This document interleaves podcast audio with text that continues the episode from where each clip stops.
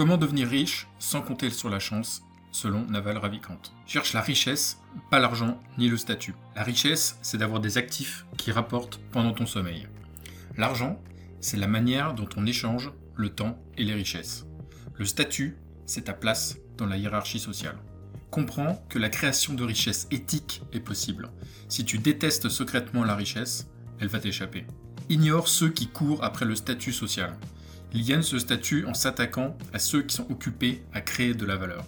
Tu ne deviendras pas riche en vendant ton temps.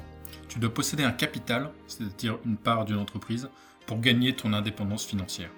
Tu deviendras riche en donnant à la société ce qu'elle veut, sans savoir encore comment l'obtenir. Et ce, à grande échelle.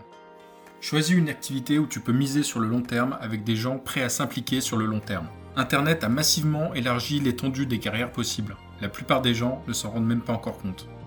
Joue à des jeux itératifs. Tous les résultats dans la vie, que ce soit dans la richesse, les relations, le savoir, proviennent d'intérêts composés. Choisis des partenaires en affaires dotés de grande intelligence, d'énergie, mais surtout d'intégrité. Ne fais pas équipe avec les cyniques et les pessimistes.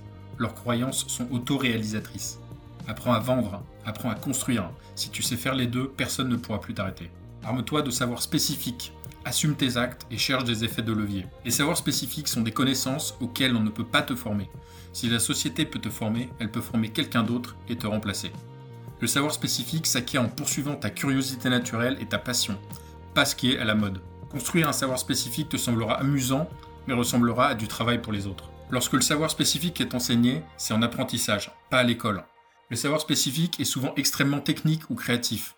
On ne peut pas le déléguer, ou l'automatiser.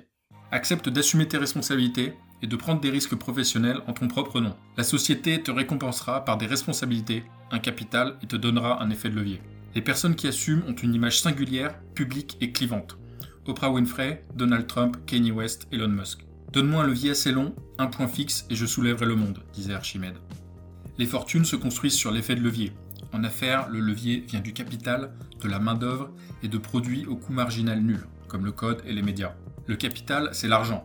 Pour lever de l'argent, utilise ton savoir spécifique, montre que tu assumes tes responsabilités et que tu obtiens de bons résultats. La main-d'œuvre, ça veut dire que des gens travaillent pour toi. C'est le plus ancien et le plus polémique des effets de levier. Le levier du travail, ça va impressionner tes parents, mais passe pas ta vie à courir après. Le capital et la main-d'œuvre sont des leviers autorisés. Tout le monde court après le capital, mais quelqu'un doit bien accepter de te le donner. Tout le monde essaye de diriger, mais quelqu'un doit accepter de te suivre.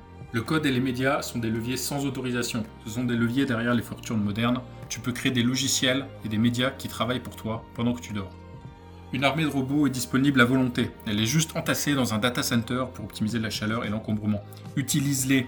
Si tu sais pas coder, écris des livres ou des articles de blog. Enregistre des vidéos ou des podcasts. L'effet de levier, c'est une force multiplicatrice de ton discernement. Le discernement, ça nécessite de l'expérience, mais tu peux le forger plus vite en apprenant des compétences fondamentales. Il n'y a aucune compétence au monde appelée business. Évite les magazines de business et les cours de business. Étudie la microéconomie, la théorie des jeux, la psychologie, la persuasion, l'éthique, les mathématiques, l'informatique. Lire est plus efficace que d'écouter. Faire est plus efficace que de regarder. Tu devrais être trop occupé pour prendre un café tout en limitant ton agenda à l'essentiel. Fixe et respecte ton tarif horaire idéal.